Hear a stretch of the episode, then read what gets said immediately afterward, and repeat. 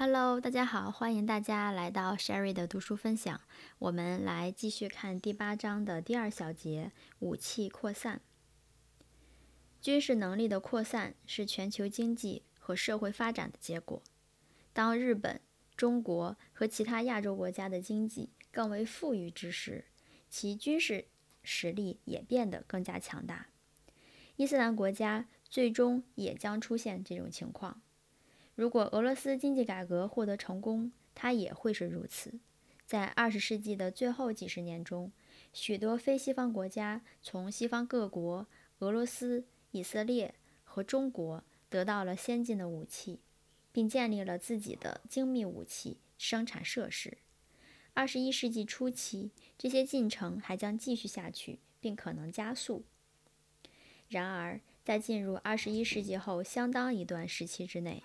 将唯有西方，主要是指得到英国和法国帮助的美国，具备在世界几乎所有地区进行军事干预的能力。也只有美国具有有效的轰炸世界任何地区的空中力量。这些是决定作为世界强国的美国的军事地位的主要因素，也是决定西方作为世界主导文明的主要因素。在近期内。西方与非西方常规军事力量的对比，将使西方占压倒性优势。发展一流的常规军事能力需要时间、努力和资金，这就强有力地促使非西方国家寻求以其他方式来对抗西方的常规军事力量。他们认为捷径就是获得大规模杀伤性武器及其运载工具。各文明的核心国家。以及已经成为或渴望成为在区域中起支配作用的国家，特别强烈的希望得到这些武器。这些武器首先可以使他们在本文明内和地区内控制其他国家，其次可以使他们具有威慑美国或其他外部国家对本文明或地区域干涉的手段。如果萨达姆侯赛因对科威特的入侵推迟两三年，直至伊拉克拥有了核武器，那么他就很可能占有了科威特，并极有可能占有沙特的油田。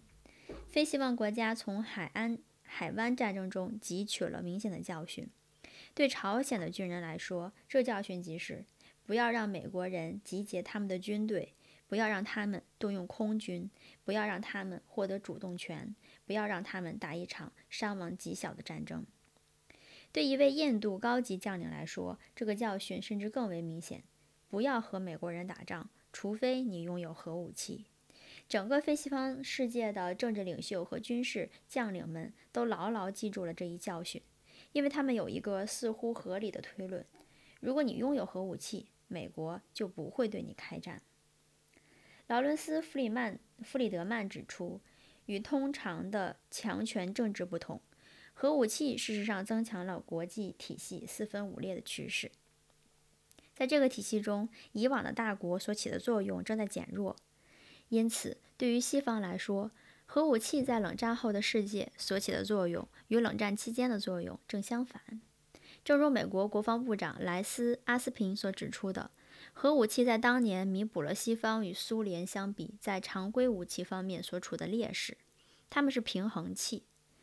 然而，在冷战后的世界，美国拥有无与匹敌的常规军事力量，我们的潜在对手则可能是拥有核武器。结果被平衡的是我们自己。因此，俄罗斯在其防务计划中强调核武器的作用，并于1995年计划从乌克兰购买洲际导弹和轰炸机，便不值得大惊小怪了。美国的一位武器专家评论道。现在我们听到的正是自己在二十世纪五十年代指责俄罗斯人的那些话。现在是俄罗斯人在说，我们需要核武器来弥补我们在常规武器方面的劣势。另一个反过来的相关案例是，冷战期间，美国出于威慑目的而拒绝宣布放弃首先使用核武器。为了使核武器在冷战后的世界具有新的威慑作用，1993年，俄罗斯宣布放弃苏联不首先使用核武器的承诺。与此同时，冷战后的中国在发展其有限核威慑战略时，它对他于一六一九六四年宣布的不首先使用核武器的承诺提出了疑问，并开始降降调。当其他核心国家和地区强国获得核武器和其他大规模杀伤性武器时，也可能效仿他们的举动，尽量扩大其武器对西方常规军事行动的威慑效果。核武器还可能更直接地威胁西方。中国和俄罗斯都拥有可达到欧洲和北美的装有核弹头的弹道导弹。朝鲜、巴基斯坦和印度也在扩大其导弹的射程，在将来的某一时刻，也可能拥有直接打击西方的能力。此外，核武器还可以用其他方式运载。军事分析家对诸如恐怖主义、零星游击战争这类强度很低的战争，到有限战争、动用大规模常规杀伤武器的更大的战争，直至核战争的暴力范围做了界定。历史上，恐怖主义是弱者的武器，即那些不拥有常规军事力量者的武器。第二次世界大战以来，核武器也成了弱者弥补常规力量劣势的手段。过去，恐怖主义者。所能进行的只是有限的暴力活动，在这里杀几个人，在那里摧毁一个设施。进行大规模的暴力活动需具备大规模的军事力量。然而，在未来的某一时刻，少数恐怖主义者将可能进行大规模的暴力活动，并造成大规模的破坏。恐怖主义和核武器分别是非西方的弱国手中的武器。一旦这两者结合在一起，非西方的弱国就会变得强大起来。在冷战后的世界，发展大规模杀伤性武器及其运载工具的努力主要集中在伊斯兰教和儒教国家。巴基斯坦也许还有朝鲜拥有少量的核武器，至少或者至少是快速装备核武器的能力。他们还在研制或购置能够运载核武器的射程更远的导弹。伊拉克曾具有不可忽视的进行化学战的能力。并为获得生物武器和核武器做出过巨大的努力。伊朗制定了一个研制核武器的庞大计划，并一直在扩大其运载核武器的能力。1988年，伊朗总统拉夫桑贾尼宣称，伊朗必须用进攻性和防御性的化学武器、细菌武器和放射性武器全面武装自己。三年后，伊朗副总统在一次伊斯兰会议上说。既然以色列继续拥有核武器，我们穆斯林就必须合作生产原子弹，而不顾联合国防止核扩散的努力。一九九二年和九三年，美国高级情报官员说，伊朗正在寻求获得核武器。九五年，美国国务卿沃伦·克里斯托弗明确地指出，今天伊朗正在不顾一切地研制核武器。其他穆斯林国家据说对研制核武器也有兴趣，其中包括利比亚、阿尔及利亚和沙特阿拉伯。依照阿里马兹瑞伊夫有诗意的说法，新月悬悬挂在蘑菇云之上。除西方之外，它还会威胁到其他国家。伊斯兰最终会与其他两个文明——南亚的印度教文明和中东的犹太复国主义，以及政治化了的犹太教文明一起玩。和轮盘赌，武器扩散一直是儒教、伊斯兰教联系的最为密切和具体之处。中国在向伊斯兰国家转让常规武器和非常规武器方面起了重要作用。这些转让包括在阿尔及利亚沙漠中建造一座防备严密的秘密核反应堆，表面上它是用于研究的，但西方专家们普遍认为它具有生产布的能力。这个“不”就是一个金字旁加一个“不”，就是一个放射性的元素。向利比亚出售化学武器原料，向沙特阿拉伯提供 CSS 二中程导弹，向伊拉克、利比亚、叙利亚和朝鲜提供核技术或原料，向伊拉克提供大量的常规武器。除此之外，朝鲜在二十世纪九十年代初，经由伊朗向叙利亚提供提供了飞毛腿 C 导弹，此后又提供了这些导弹的机动发射器。儒教、伊斯兰教军事联系的中心环节是以中国和在较小程度上还有朝鲜为一方，以巴基斯坦和伊朗为另一方之间的关系。一九八零至一九九一年，中国武器的两个主要接受国是伊朗和巴基斯坦，其次是伊拉克。自二十世纪七十年代起，中国和巴基斯坦之间发生了较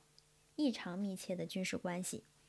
八九年，两国签署了在购买、联合研制和开发、共同生产、技术转让以及通过双边协议向第三方出口方面进行合作的十年谅解备忘录。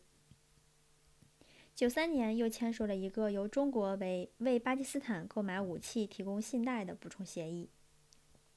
结果，中国成为巴基斯坦最可靠的和最大的武器供应者，为巴基斯坦提供了几乎所有种类和用于各种军种的武器。中国还帮助巴基斯坦建造了生产喷气式飞机、坦克、火炮和弹药的设施。更为重要的是。中国为巴基斯坦研制自己的核武器提供了必不可少的帮助。据说向巴基斯坦提供了可提供了供浓缩用的铀，为设计导弹提供咨询，还可能允许巴基斯坦在中国的试验场上爆炸核装置。中国此后又向巴基斯坦提供了能够运载核武器的射程为三百公里的 M 十一弹道导弹，从而违背了对美国做出的承诺。作为回报，中国从巴基斯坦得到了空中加油技术和毒刺式导弹。到二十世纪九十年代，中国和伊朗之间的武器联系也变得紧密起来。八十年代的两伊战争中，中国向伊朗提供了其武器的百分之二十二，并在八九年成为伊朗最大的武器供应者。中国还对伊朗公开声明的获取核武器的努力给予了积极的合作。中国伊朗合作协议草案签署之后，两国于九零年一月达成了一个关于科学合作和军事技术转让的十年谅解协议。九二年九月，拉夫桑贾尼总统在伊朗专家的伊朗核专家的陪同下访问了巴基斯坦，然后去中国签署了另一个核合作协议。九三年二月，中国同意在伊朗建设两座三百兆瓦的核反应堆。在执行这些协议时，中国向伊朗提供了核技术和核情报，帮助伊朗培训科学家和工程师，并向伊朗提供卡流管浓缩装置。九五年，在美国的持续压力下，中国同意终止或终止第一个终止就是结束，第二个终止就是暂停出售这两座三百兆瓦反应堆。中国还是伊朗导弹和导弹技术的主要供应国。包括八十年代后期通过朝鲜提供的蚕式导弹，九四到九五年提供的几十或几百个导弹制导系统和电脑化机械装置。中国还许可伊朗生产中国式的地对地导弹。朝鲜也协助援助，向伊朗运送了飞毛腿导弹，帮助伊朗发展自己的生产设施。九三年又同意向伊朗提供射程为六百英里的劳动一型导弹。作为这个三角关系的第三个边，伊朗和巴基斯坦在核领域中也进行了广泛的合作。巴基斯坦为伊朗培训科学家。巴基斯坦、伊朗和中国于九二年十一月达成了联合进行核项目的协议。中国为巴基斯坦和伊朗发展大规模杀伤性武器提供了广泛帮助。这证明这些国家相互承担的义务和合作达到了异乎寻常的水平。这些事态发展和他们对西方利益构成的潜在威胁，使得大规模杀伤性武器的扩散问题成为西方安全议题的主要问题。例如，九零年，百分之五十九的美国公众认为防止核武器扩散是外交政策的一个重要目标；九四年，百分之八十二的公众和百分之九十的对外政策制定者持上述看法；九三年九月。克林顿总统强调了核不扩散的重要性。九四年秋月，呃，九四年秋天又宣布了全国紧急队员动员，来对付核武器、生物武器和化学武器及其运载手段扩散对美国国家安全、对外政策和经济造成的异异常巨大的威胁。九一年，美国中央情报局拥有了一百名工作人员的核不扩散中心。九三年十二月，美国国防部长阿斯平宣布了一个新的国防部反扩散动议，并新设了一个负责核安全和核不扩散事务的助理部长职位。冷战期间，美国和苏联进行了一场古典式的军军备竞赛。研制了技术上越来越先进的核武器及其运载工具，这是以增强军事能力对抗增强军事能力。在冷战后的世界，主要的军备竞赛却是另一种类型。西方的对手试图获得大规模杀伤性武器，西方则是则试图阻止他们。这不是增强武器军事能力来对抗增强军事能力，而是增强军事能力对抗抑制增强军事能力。除了口头上的争辩外，西方核武器的规模和能力并非是竞争的一部分。增强军事能力对抗增强军事能力的武器竞赛的结果，取决于双方在资源、义务和技术上的竞争，它不是预先注定的。但增强军事武军事能力对抗抑制增强军事能力的竞赛结果却较容易预测。西方的抑制努力可以减缓其他社会增强军事能力，却不能阻止他们。非西方社会的经济和社会发展，所有西方社会和非西方社会通过出售核武器、技术和专业知识获取利润的商业刺激，以及核心国家和区域强国保护其地区霸权的政治企图，都削弱了美国为抑制所做的努力。西方强调核不扩散，符合世界所有国家维护国际秩序和国际稳定的利益。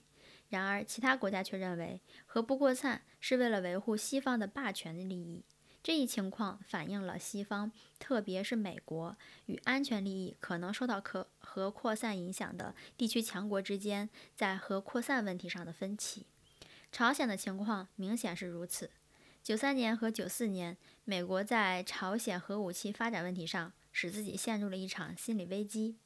九三年十一月，克林顿总统明确声明。不能允许朝鲜发展核弹，在这个问题上，我们的态度必须非常坚决。参议员、众议员和前布什政府的官员们讨论了朝鲜核设施发动先发制人袭击的可能必要性。美国对朝鲜核计划的关注，在相当大的程度上是出于他对全球扩散的考虑。朝鲜的核力量不仅会使美国在东亚可能采取的行动受到遏制和复杂化，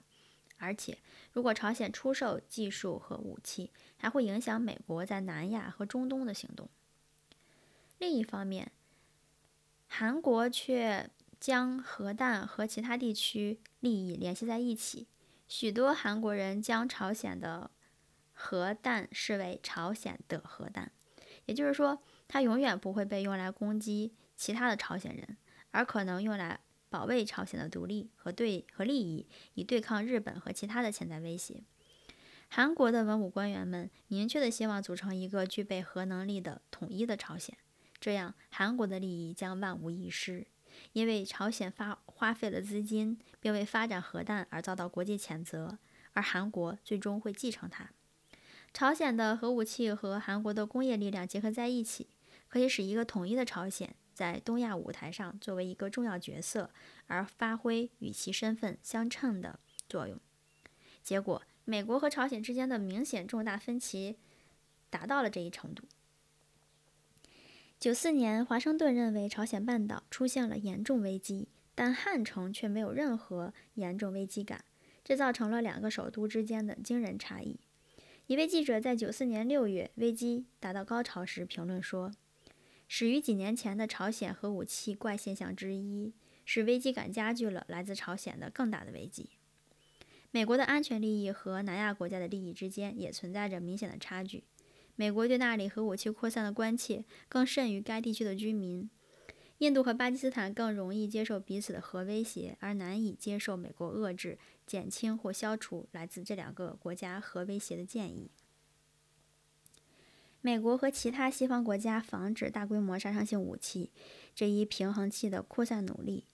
成效甚微，而且可能是继续如此。就在美国克林顿美国总统克林顿宣布不能允许朝鲜拥有核武器一个月之后，美国的情报机构向他报告说，朝鲜可能已经拥有了一两件核武器。美国随之转而对朝鲜采取胡萝卜政策，引诱他不要扩大核武库。同样，美国无法扭转或阻止印度和巴基斯坦发展核武器，亦无无法使伊朗停止发展。九五年四月召开的关于核不扩散条约会议的中心议题，就是该条约的期限是否应续定为无期限，或者定为二十五年。以美国为首的一些国家赞成无期限的延长，但其他许多国家反对做这样的延长，除非五个公认的核大国更大幅度地削减核武器。此外，埃及反对延长，除非以色列签署该条约并接受安全核查。最后，美国非常成功地通过耍手腕、贿赂和威胁并用，在无限期延长的问题上赢得了压倒众多数国家的同意。例如，埃及和墨西哥都曾反对无限期延长该条约，但由于他们在经济上依赖美国，因而无法坚持自己的立场。尽管该条约的延长得到了一致的赞同，但七个穆斯林国家——叙利亚、约旦、伊朗、伊拉克、利比亚、埃及、马来西亚